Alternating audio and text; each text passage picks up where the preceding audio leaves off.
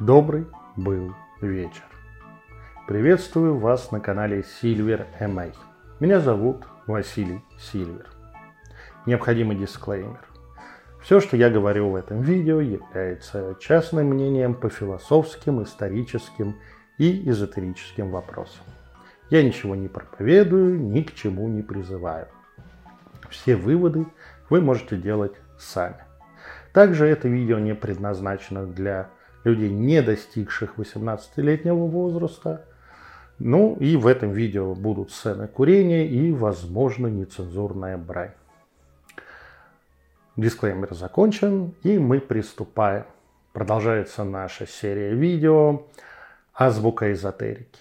И сегодня мы поговорим о герметизме прикоснемся своими руками к великой личности Гермеса Трисмегиста, источника большинства оккультных и эзотерических знаний европейской цивилизации. Герметизм – это то, что подарило по-настоящему европейской цивилизации эзотерику, как тайное знание, и вообще великая штука. Следы герметизма можно найти в философии, в науке – кстати, если кто-то не знал, слово герметик и герметичность э, происходит именно от герметизма, от того же самого корня и, не, и при этом напрямую. За счет закрытости знаний герметических орденов 19-18 веков, собственно, когда изобрели герметичный сосуд, то назвали по аналогии того, что он очень закрыт и ничего не выпускает из себя и ничего не впускает. Ну что ж, конечно же, мы начнем с истории герметизма. Это было много-много веков назад. Если верить легендам и утверждениям э, знатных герметистов, философов и эзотериков, то Гермес все начал Гермес Трисмегист, то бишь трижды великий.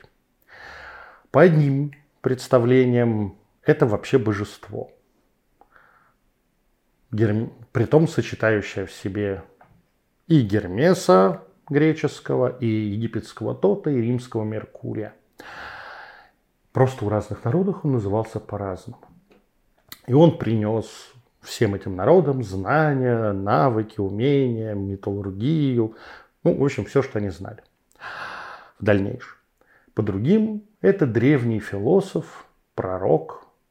Чаще всего его романтики отсылают его существования где-то к эпохе до Пифагора, который, опять же, сформулировал основные тезисы представления о мироздании с эзотерической точки зрения.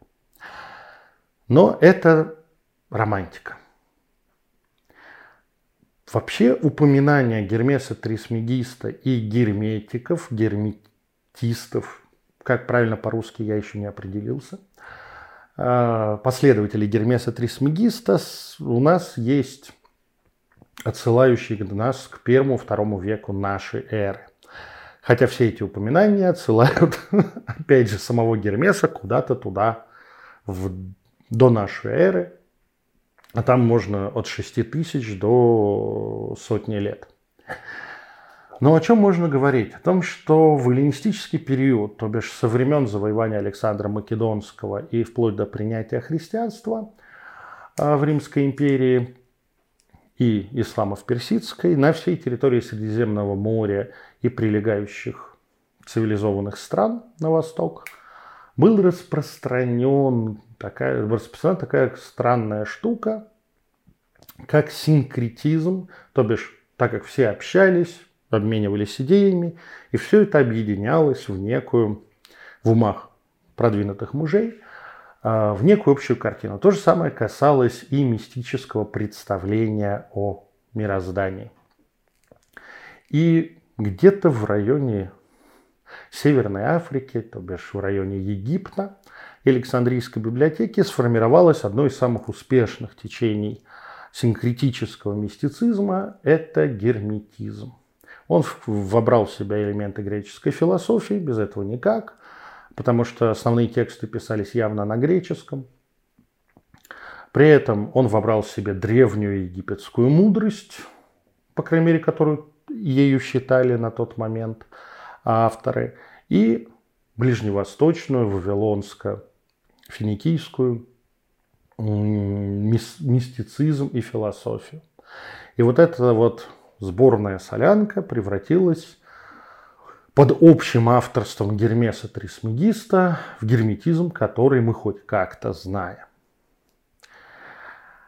Здесь стоит немножко сдвинуться в сторону и представить себе, как выглядела вообще мистическая мысль, мысль о мироздании, о том, как оно работает, и магия э, в античности, той самой поздней эллинистического периода. Это три основных направления. Первое – это так называемая халдейская, вавилоно-сирийская, вавилоно-финикийская магия по имени народа, который когда-то завоевал Вавилон, потом занял высшие позиции. Ну, в общем, на тот момент халдеями считали всех жрецов. Постепенно это слово превратилось вообще в название, как у нас маг, колдун, халдей, то бишь кудесник.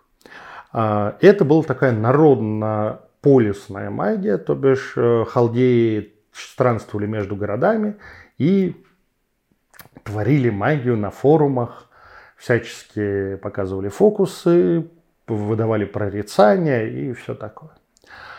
Вторая городская магическая культура – это была так называемая египетская магия. Это так называемая египетская магия. Мы говорим опять же о полисах и городах, о даже мегаполисах, которая была распространена среди среднего класса и, в общем-то, в любой точке эллинистического мира позже Римской империи можно было зайти в магазинчик, что-то вроде э, жизненного счастья или пути к себе и купить какой-нибудь магический амулет, или это на форуме сделать, заказать ритуал, вот как говорится, прикладная египетская магия. Все считали, что в Египте этим владеет вообще каждый человек. Да? Вот это тот самый случай, когда это... Ты же афроамериканец, играй на бас-гитаре. Да? Вот возьми первую ноту. Вот ты же египтянин, значит, ты владеешь магией. Ну, как бы без этого никак. И была магия мудрецов. Вот эта магия мудрецов из себя представляла... Именно этой магией мудрецов из себя представлял герметизм. Это огромное количество течений, направлений, э, разнообразных э, мыслителей. То бишь, это очень богатая эзотерическая культура, которая объединялась вокруг нескольких представлений и принципов. Основа герметизма, если мы выделим из тех источников, которые у нас есть, и очистим его немножко от э, христианского духа, то мы обнаружим, что главные представления герметизма заключаются в том, что э, наше мироздание, или наше мироздание, там по-разному, работают по одним и тем же принципам, как говорится, законам физики и законам эзотерики, законам метафизики. И имея некий общий энергетический источник, который пронизывает энергией все это наше мироздание, включая нас самих, эти законы именно связаны с этой энергией и обеспечивают ее трансформацию, изменение. Опять же, герметики сходились на многоуровневости мира, то бишь разный уровень плотности. Я думаю, многим эзотерикам современным знакомы все эти ментал, эфиры, стралы и так далее. Ну, в общем, само представление, деление было другим, а, о том, что есть плотный мир, есть более тонкий, еще более тонкий, еще более тонкий и так далее. Ну и, конечно же, сформули... все это было сформулировано единой за сотни лет-то а, формулой, что вверху, то и внизу, то бишь. А, все связано со всем и от... все отражается во всем как говорится, тонкие планы, плотные планы. Все это связано. Также герметисты обосновали известную издревле симпатическую магию, то бишь магию подобия. А,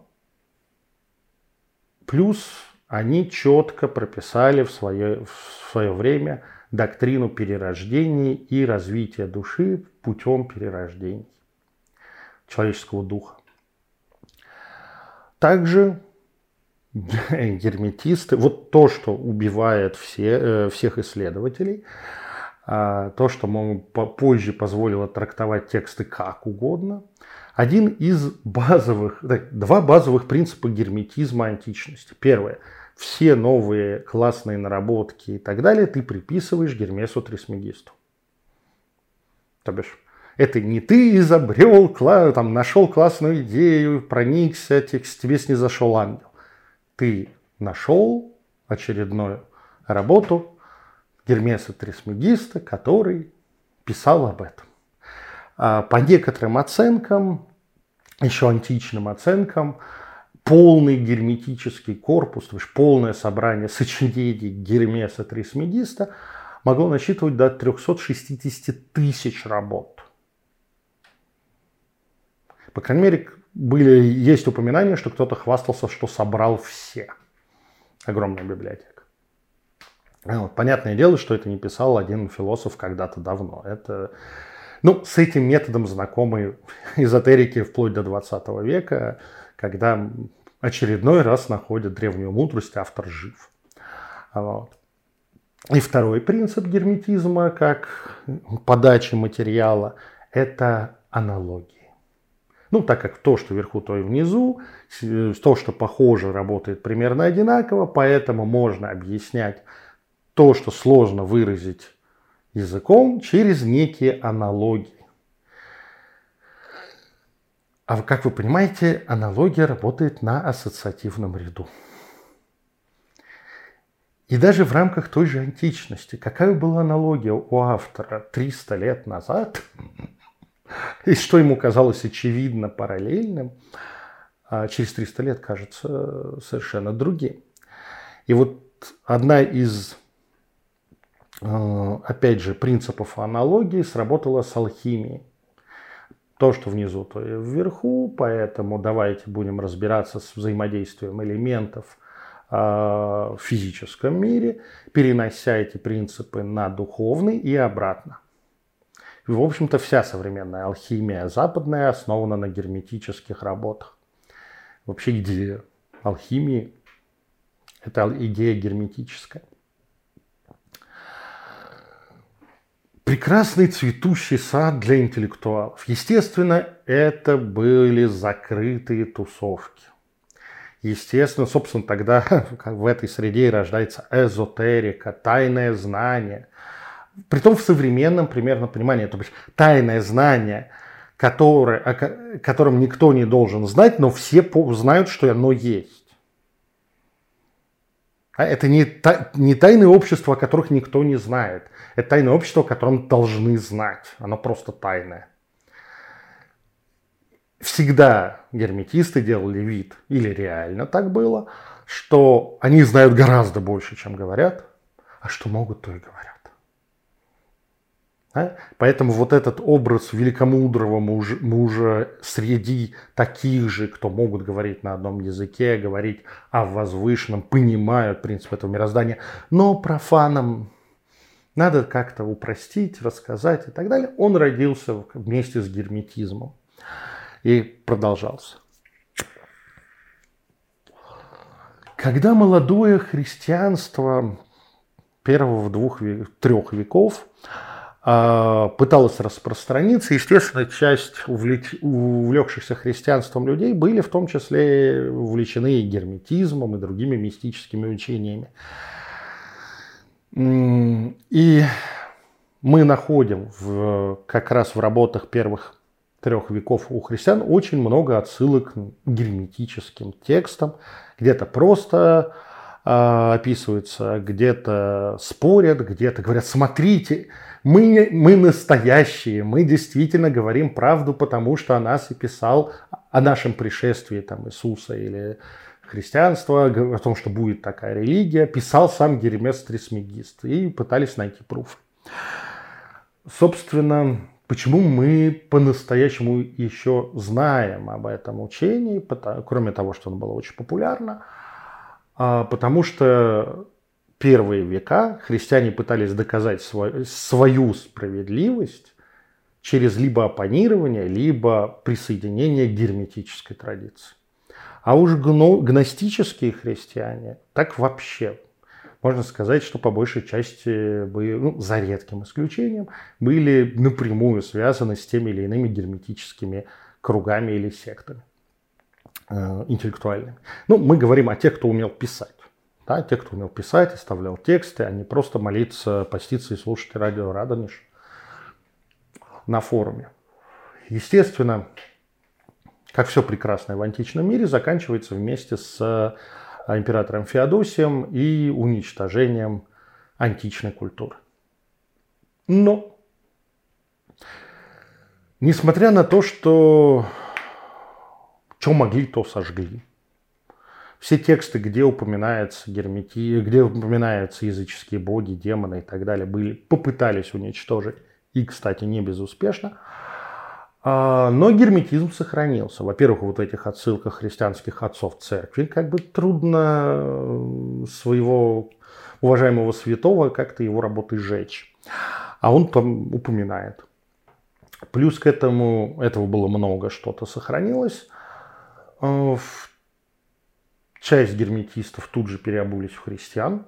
Ну, как бы приспособляемость, приспособляемся серии. Ну, окей, Поэтому мы можем найти и вот это уже то, что было доступно в средние века, э, христианские, православ... православные, потому что это греческие, и арабские, мусульманские тексты, точнее даже не арабские, персидско-семитские тексты, исламские, где переписывают под единобожие герметизм.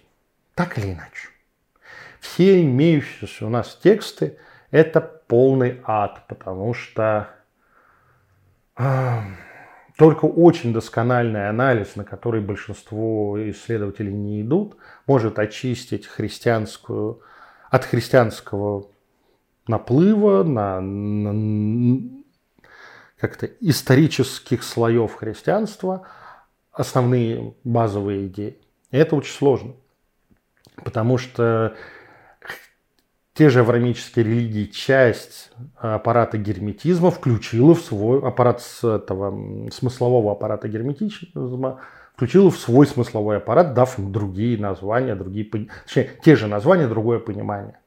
И человек, сталкиваясь с конкретным термином, автоматически в культуре отсылается с тем, что ему известно, а не с тем, как он звучал тогда. А, в средние века герметизм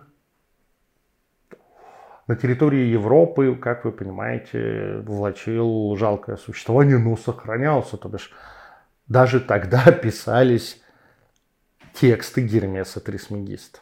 Да, вы не ошиблись, писались. Просто по тому, как они написаны, видно, что это писал, как говорится, человек христианского мира.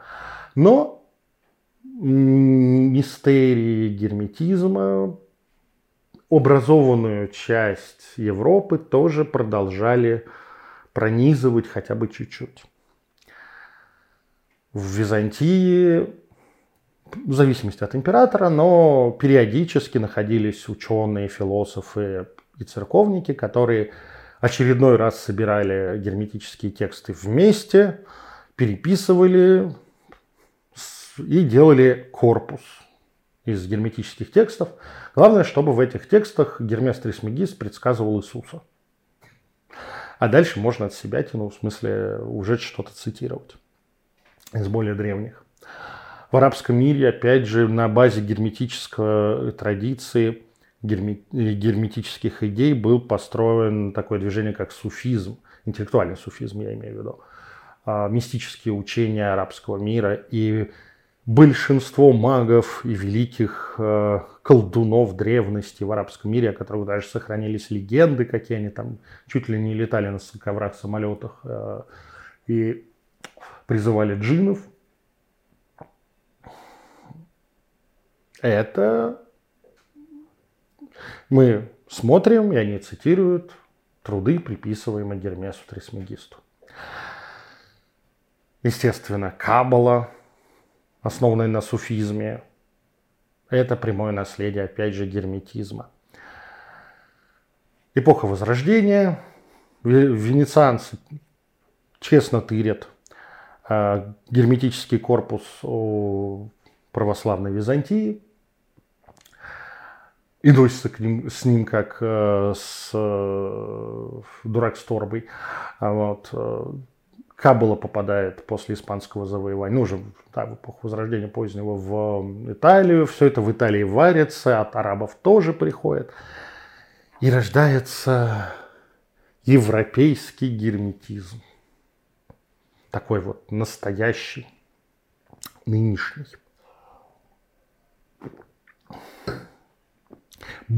Что удивительно, герметисты никогда монотеистами не были. Поэтому эти нашлепки христианского бога очень сложно туда впендюривать. Описание ритуалов о создании подчиненных тебе големов или чем-то еще, как это прочли европейцы, очень покорило сердце европейских христианских мистиков. Подчинить себе демона – это просто такое ощущение, просто любимое а, развлечение и любимая мечта христи... истинного христианина в Италии того времени. А там всего лишь герметисты описывали один из ритуалов египетских, действительно существовавших, а, как привлечь эманацию, боже... кстати, эманация – это герметический термин, эманацию божества в статую, да, ритуал от раскрытия уст и очей. Но это не важно. А, вся демонология европейская, она по базе своей выросла из герметизма. Потому что в античности герметики, по крайней мере в текстах, утверждали, что они вот как бы вась-вась со всем этим. А вот герметическая кошка. Все смотрим на герметическую кошку. Вот. А, ну, если больше увлекала философия античных авторов, то христианский, как говорится, настоящий христианский мир требовал инструкций. Сделай раз, сделай два, сделай три. Алхимия превратилась э, во многом в поиск философского камня – который в Герме, опять же, философский камень, всем известно. Это не Роулинг придумал, если вам интересно. Это древнейшее понятие, связанное с герметизмом и обретением просветления изначально.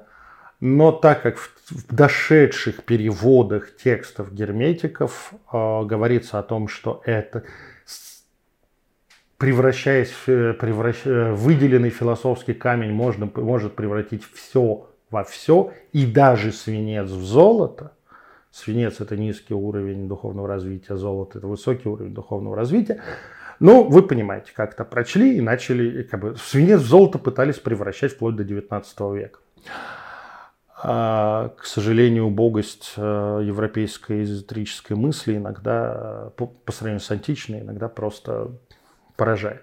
Но, но, но, похожи вокруг наиболее интересных или наиболее точных или наиболее древних трудов объединялись интеллектуалы, которые друг другу это показывали, читали, переводили, пытались практиковать, и постепенно сформировались кружки и ордена, закрытые сообщества.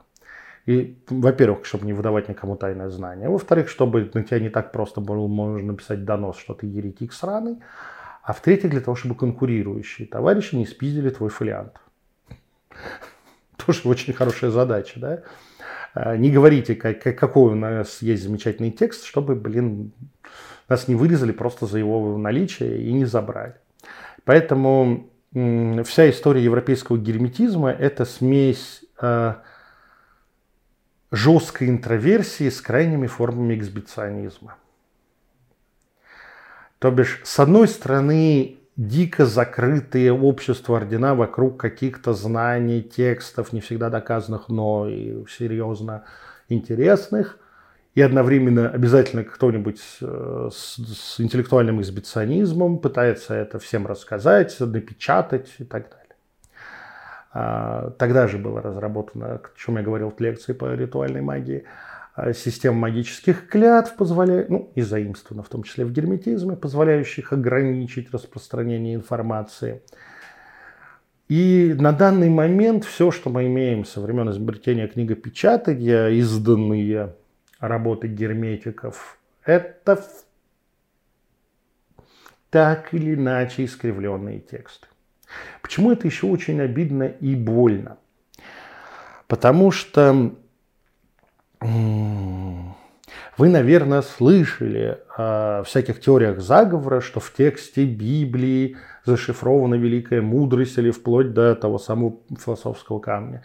Или что в таком-то тексте, если правильно его читать и понимать, можно открыть какие-то тайны Вселенной, а он кажется каким-то обычным текстом или просто философским размышлением. Так вот, эта методика герметистов была в течение столетий. До нашей эры и нашей эры. В оригинальном тексте, который составлялся, скорее всего, на греческом, иногда на тогда еще живом египетском э, языке, закладывались не только смыслы и аналогии, метафоры. Эти, эти метафоры, аналогии и так далее несли в себе прямые инструкции к ритуалам и для магических воздействий или там, этапов духовного роста. Это больше всего напоминает э, индийские тантры, где, опять же, да, в этих стихах заложены принципы ритуалистики всей. Хотя, казалось бы, это разговор Шивы и Шахти. Разговор, диалог. Большинство текстов герметизма, опять же, построены по принципу диалогов. И в них за счет э, метафорического языка и тайного знания, то бишь тайных символов, э, заложены знания не только философские, но и практические. А профан, человек, который в этом не разбирается, посмотрит, ну, красиво разговаривают, метафорично о устройстве Вселенной, ну и ладно. И то, что эти тексты были искривлены, неправильно переведены, ну, точнее, переведены, что в них внесли огромные изменения. Фактически мы потеряли вот эту всю красоту, которую именно ритуальную, церемониальную и магическую, которая была зашифрована в этих текстах.